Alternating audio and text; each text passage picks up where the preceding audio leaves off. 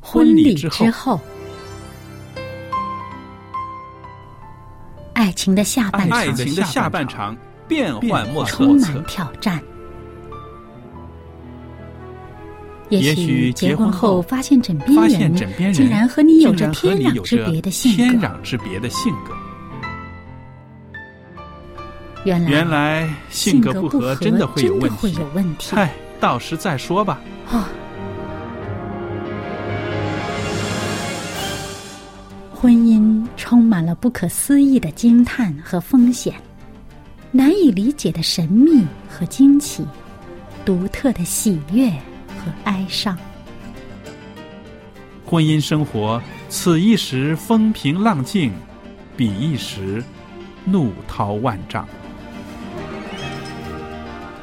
幸福的婚姻不不是是没没有有冲冲突，突的，而是而是有有能力力解决决冲冲突两个人总比一个人好，因为二人人劳碌碌同得同美得好的美果好的效果效。夫妻夫妻是一是一起起承承受受生生命命之之恩恩的的。爱到永永远，，爱到永远。爱到永远。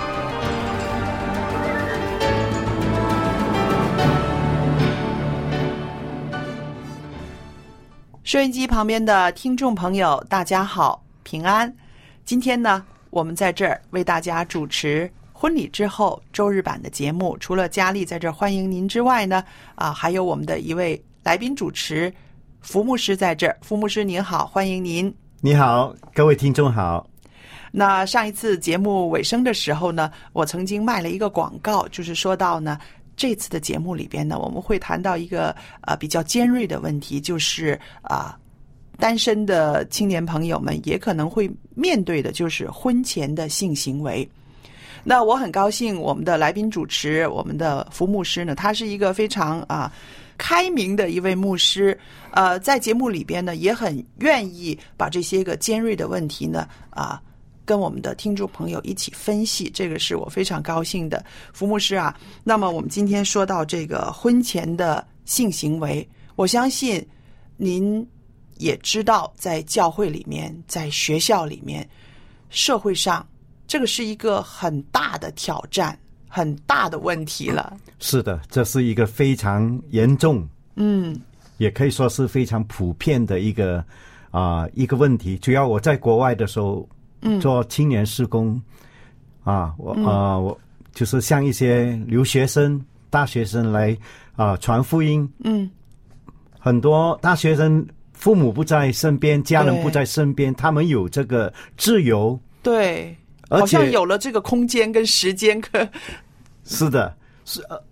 有这种权利啊。啊，嗯所以，嗯、你比如说男的认识一个女朋友，嗯，他住一间房间，我住一间房间，要付双重重的房费，嗯，还有你做饭，我做饭，两个炉灶，哦，就好像资源浪费了一样，浪费了然后就把它放在一起，合并在一起了。，对，哦呃，他们本来想是这么想，嗯，没有想到这个男女关系的这个问题，嗯，但是如果你男的、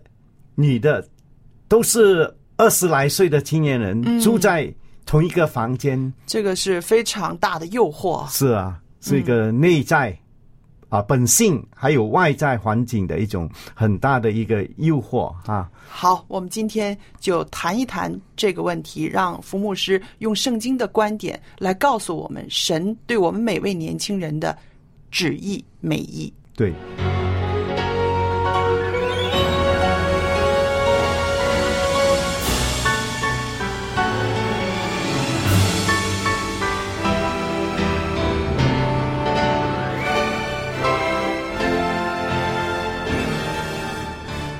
牧师啊，您刚刚提到的，当时您在国外的时候，身边那么多的大学生啊，他们所面对的这个问题，其实啊，现在这种倾向已经到了中学生的身上。因为最近呢，我也是啊啊，因为孩子要高中毕业了，然后我就跟啊班主任有一次在青呃聊电话的时候，他也说到，他就问到，他说啊、呃，你女儿会不会去跟同学去旅行啊？我说啊，我们没有这个打算。然后他就说啊，那很好。然后我觉得他话中有话了。后来他就说，现在他们的学校里面毕业生很多的时候三五成群的出去。旅行，毕业旅行，那么当然没有家长啦。然后呢，他说出去之后呢，就是好像放出去的风筝啦，扯不住了。然后啊，他说本来几个男孩子说去旅行，几个女孩子说去旅行，可是后来不知道怎么回事儿，他们走到一个地方，然后呢。最后回来的时候就变成一对一对一对的了。那他就是说啊，这个是让他非常的担忧的。他说，虽然是他们都毕业了，可是我的心里面呢还会有牵挂，会觉得这些孩子们会不会搞出事来呢？那我觉得他也说出了一个非常现实的这种婚前的性行为，在年轻人的身上可以说是年纪越来越小，他们就发生了。是的，其实啊、呃，婚前的性行为。很多青少年不是他们计划的，嗯，而是在某一种环境，嗯，一种气氛之下就发生了这件事情，被催化了。哦、嗯对啊、呃，当我在国外做这个留学生的工作的时候，就是这样、嗯、啊，青年人放假吗？嗯，总要计划一下去哪里去旅行啊，是，从啊、呃、墨尔本啊、呃、计划到。凯恩兹啊，嗯、或者达斯梅梅尼尔啊，去旅行一下。嗯、那么去旅行，你不会找一些你不喜欢的人，当然都会找一些好的朋友嘛。对，聊得来的，聊得来的。嗯啊，还有呢，现在在很多青少年的啊、呃，时下的青少年的这个价值观当中啊，嗯、就是有一个很错误的一个观念。嗯，就是说。如果你去旅行，你跟你的女朋友不住同一个房间，你太落伍了。哦，会有这样子的观念，啊、太落伍了。对，还有呢，嗯、同学之间谈话的时候，哇，你已经十八岁了，还没有性经验，你也是不正常吧？哦，啊，嗯、这是可以说是传媒啊、电视剧啊、嗯、电影啊啊啊灌输的一种一种的概念啊。首先，我要向我们的基督徒。青年人，嗯，或者对自己的婚姻家庭有高尚理想的青年人说一句话，嗯，第一就是我们，如果你选择信耶稣基督，嗯，你选择了一个逆流的信仰，嗯哼，耶稣基督在世的时候曾经说过，世界上有两条路，嗯，一条是宽阔的，嗯， 没有限制的，你可以开到。啊，一百五十公里一个小时的，嗯，时速，啊、时速啊。嗯、但是另外一条路呢，就是我们基督徒所选择的一条道路，就是窄路，是上面很坎坷，嗯，啊，忐忑，还有歪曲，啊。嗯、但是主耶稣基督说，这条路是引至这个永生是的这个道路，嗯啊，很多时候，呃，社会的气氛对我们。那一个时代的人呢，很大的啊、呃、影响啊。嗯、今天早上我打开电视，香港有一一个电台是专门播以前的八十年代哦、七十年代的这个电视剧的哈。哦，我一打开都，诶，这个是什么？这是七十年代的。嗯，为什么呢？我看当时。电视剧里面每一个角色都在穿着喇 叭裤哦啊，那个衣是很窄的啊啊，嗯、那个衬衣很紧紧的，然后底下是喇叭裤，很宽的。嗯，对，那为什么大部分的人都会穿这样的服装呢？嗯、因为那一个是。那个时代的文化，嗯，其实我们现在看起来觉得一点都不时兴，又不好看，还配上一个长头发，对不 对？是可是您就点出来了那个时候的一种潮流，然后每个人就去跟随，好像不跟随的话，就觉得自己跟不上了，落伍了，会被淘汰了。是的，嗯所以我，所以我首先选择像基督徒青年人，或者还不是基督徒，但是对自己的婚姻。有高尚不是一个情欲，嗯，而是一个高尚理想，嗯啊啊、呃，婚姻呢，你可以从不同层次去探讨它，嗯，对，你可能为了情欲来结婚谈恋爱，嗯，但是你也可能为了你的理想是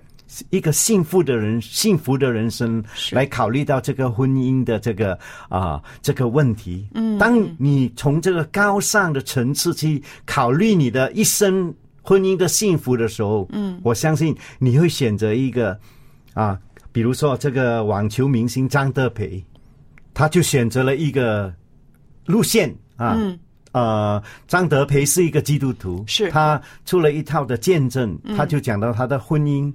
啊，他就承诺上帝嗯还有他未来的妻子要把这个第一次嗯的性关系一直保留到上帝所喜悦的婚洞姻房里之边夜，、嗯，婚姻里边，婚姻婚礼之后对啊，对，啊、那么的确不是所有的人都好像随流逐对污，对，随啊波逐流，随流随波逐流，逐对流啊，对，都有一些很高尚理想的一些青年人。那么我们基督徒呢，就是啊、这样啊，嗯我们中国人呢有一句成语，您一定听过了，“守身如玉”，是不是？是的我们说这个“守身如玉”，这好像是在啊、以前的时代里面，我们会用这个形容词来形容一些个啊、女孩子把自己的身体贞操保护的非常好。那我就想到这个如玉玉玉器是很宝贵的，可是玉器也很脆弱，你砰当一下子，它可能就会碎了。一次碎了之后，就不可以再恢复到以前的这块玉器了，是不是？所以我在想这四个字的时候，我就想它的意义非常的深远，我们要时刻的谨慎，因为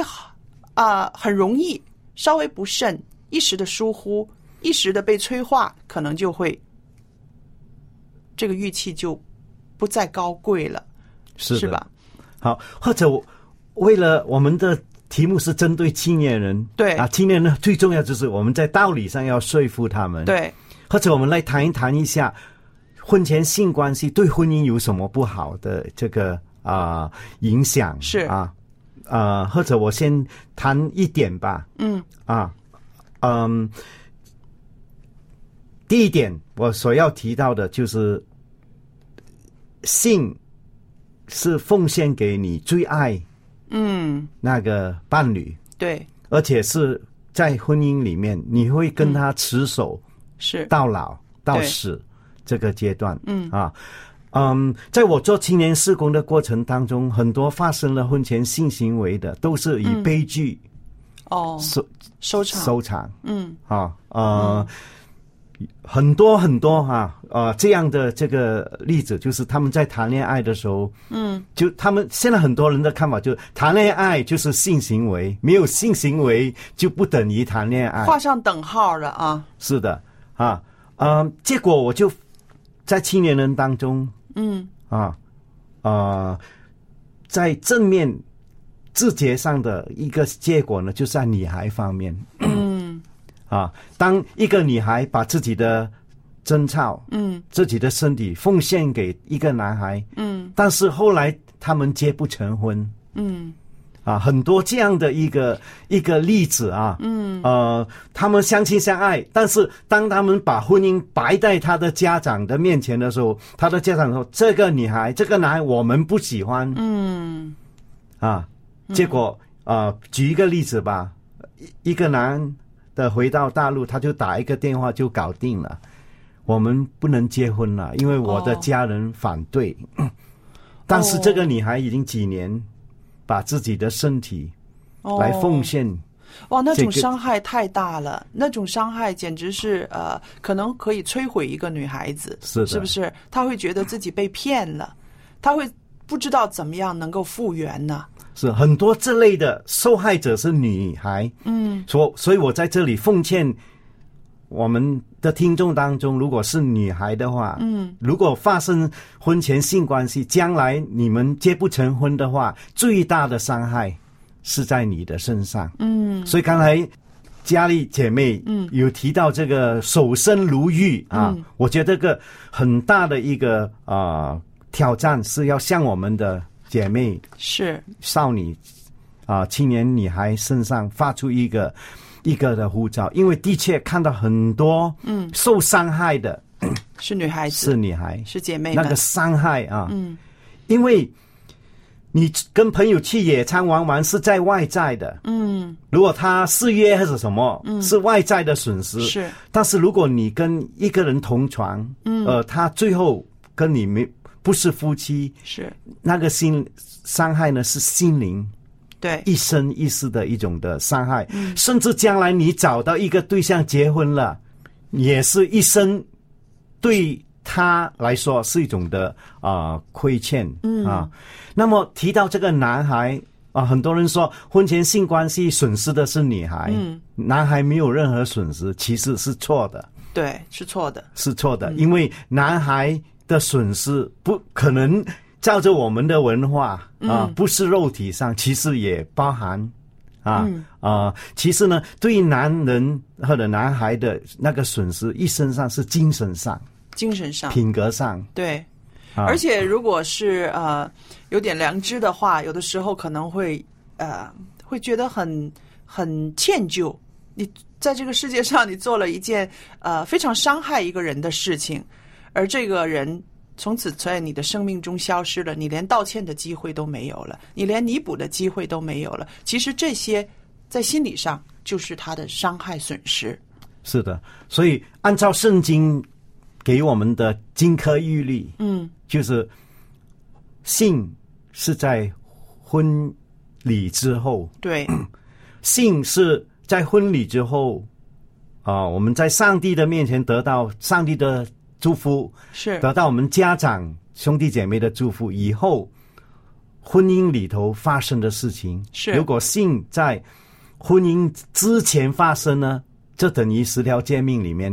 什么叫做不可奸淫呢？嗯，不可奸淫是说在婚夜之外对，婚约之外的嗯还没有性婚夜，嗯或者有了婚夜，但是我不是跟我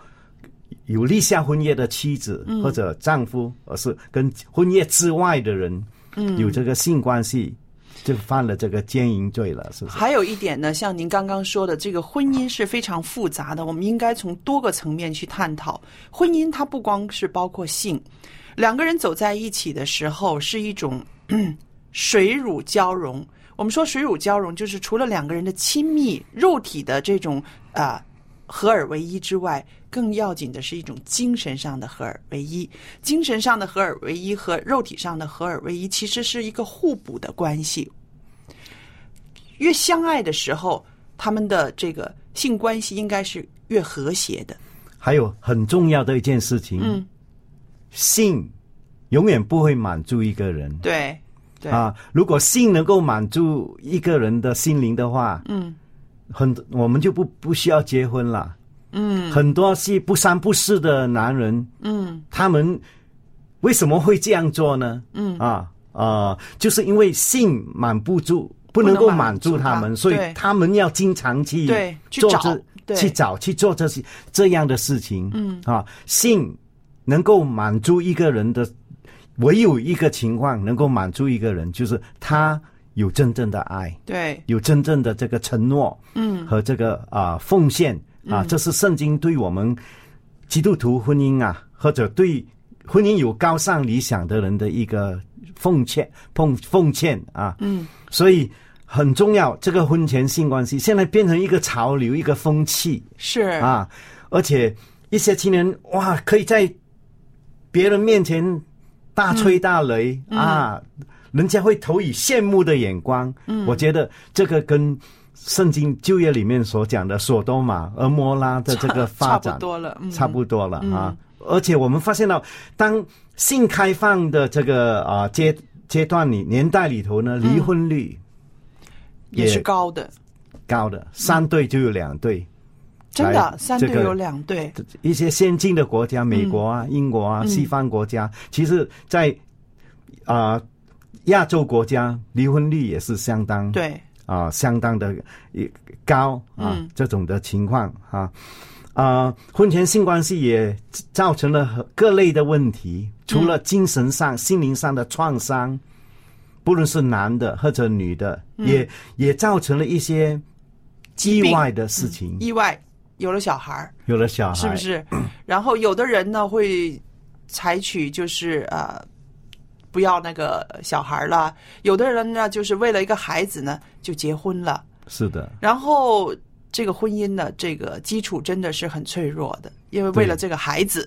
所对以了这些后遗症是非常多的。对，有了小孩，奉子成婚啊，嗯啊，呃，可以说在一对男女心灵上还没有做好准备，嗯就要当爸当妈，嗯，婚姻结婚以后还没有一个蜜月时间，对，培养感情的时间，就要当爸当妈了，嗯，或者有些人很简单，嗯付一些医疗费把孩子打掉，嗯那这里要重重复重申一下基督教对堕胎的价值观啊，嗯就是当一个胎儿成型的时候，那个胎儿已经是个人了，就是一个生命了啊，是个生命了。如果你把它打掉的话，就等于不但谋杀犯了奸淫罪，也犯了杀人罪了。哦，啊，但是我发现呢，有一些国家里头啊，堕胎就哦可以大声的讲，哦我把它打掉了，嗯，甚至跟爷爷奶奶、跟家人大声的讲，其实堕胎我们是杀掉了一个生灵，嗯啊，所以这个方面呢，我们特别要啊、留留意一下啊，嗯，或者我也分享一节圣经吧，好啊，在希伯来书第十三章第四节，这边圣经说：“婚姻人人都当尊尊重，重，床也不可污秽，嗯，因为苟合行淫的人，神必要审判。”是这节圣经呢，给我们很重要的提示：第一，婚姻是尊重的，是，英文说 noble，嗯 something to be honored，嗯值得我们尊重的一件的事情，也可以说婚姻人人都应当慎重。是。还有呢，床也不可误会，这个就是说，在这个两个人在婚姻里边的这个亲密关系，只有你们两个人是可以享受这种关系的。嗯，然后这边非常清晰的讲，苟合行淫，嗯，行淫啊，对，所谓苟合就是没有婚姻约束之下苟合、啊嗯是，行淫的人，神必要啊审判。所以婚姻不单只是两个人的事情，嗯，啊，婚姻也是我们站在上帝的审判台前要交代的一件的事情。哇，这句话我非常喜欢。 婚姻也是我们要站在上帝面前要交代的一件事情。如果我们每一个年轻人都有一个这样子的一个啊、价值，认同这个价值的时候呢，我相信在处理婚姻的事情上会谨慎，在处理婚外性行为甚至婚前性行为的时候呢，我们都会想到我们所行所做的都需要在上帝面前交账的。是的，或者另外一个题目要谈谈的，我觉得更加重要的就是嗯怎么样避免、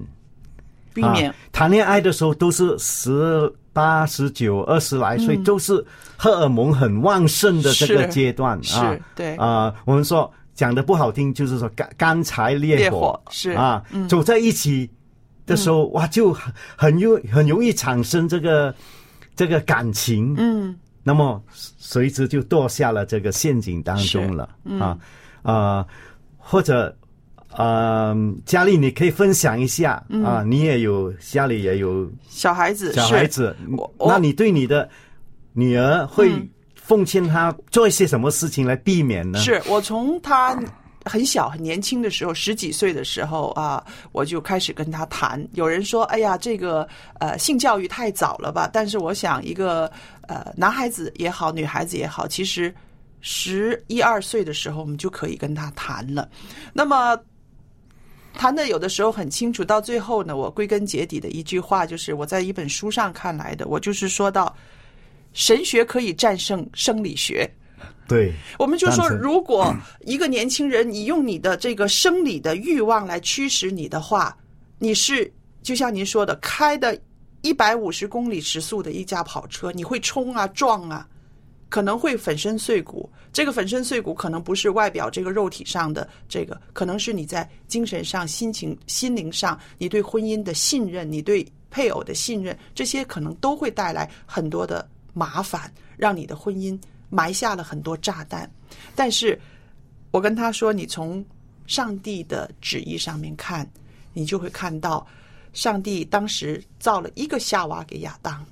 他没有造很多夏娃出来，对不对？所以我就是说，在最原始、最原始，上帝给我们人的婚姻的旨意里面，就是那么单纯的一个男人、一个女人，然后在他们在上帝面前立约之后，他们有他们两个人的关系生活。所以我在跟孩子的对话里面，我会常常强调，就是说上帝对我们的旨意。这个性的关系，它是一个附加的，是一个附带的一个福气，它不会说走在最前面，它不会说没有介绍亚当给夏娃，夏娃给亚当的时候，先让他们有了这个关系，而是说那个婚姻的关系之后，他们才能够同房。对的，嗯我觉得，呃，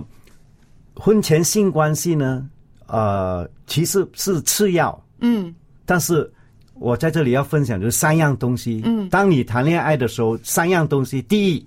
就是你的身体，身体，第二你的时间，嗯，第三你的地点。这三样东西控制好的话，就会避免这个婚前的性关系了。嗯，第一就是你的身体，嗯哈啊、一般上男女谈恋爱不是啊、一见面就发生性关系的，都是你触摸身体的某一个部分，嗯啊啊、所以当我们还没有到这个婚姻阶段的时候，我们出去拍拖啊、去走啊、的时候，公园里面呢、啊我们要防会防护一下，嗯，我们身体的一些的区域，对啊，一般上。啊，我们要留意的就是我们身体前面、嗯下巴以下、前面一直到大腿，嗯，那要一个遮地盖的地方，要保护的一个地方，因嗯为对这个地方被触摸的话，就很容易产生一种欲望、对兴奋，兴奋对啊。但是很多青少年人呢，就啊一见面就拥抱啦，啊、越越拥抱就越亲密了，那嗯对不由自主就对犯了这个啊不不不对的事情了。对，啊，那傅牧师，我们的今天的节目呢，时间差不多了。下一次呢，我们跟大家谈谈，就是说在谈恋爱的时候，啊，怎么样保护自己的身体，也不催化这个两个人的这种亲密这么快的发生啊。好的还好有的在哪里谈恋爱，时间、地点，这些呢，其实都会影响到我们的这个啊呃行为的，对吧？好的，那朋友们，那今天呢，我们的节目时间要差不多了，非常感谢您的收听，也愿意听众朋友呢给我们一些回馈。当你听了我们的节目之后，啊、有一些疑问，或者是啊、有一些见证，都可以写信告诉我们。那我的电子信箱是佳丽，汉语拼音佳丽 at v o h c v o h c 点 c n。我们就可以收到您的电子信件。那我们电台有很多牧师、老师愿意为听众朋友们解答各样的问题。好了，今天的节目到这儿结束，谢谢大家的收听，再见。再见。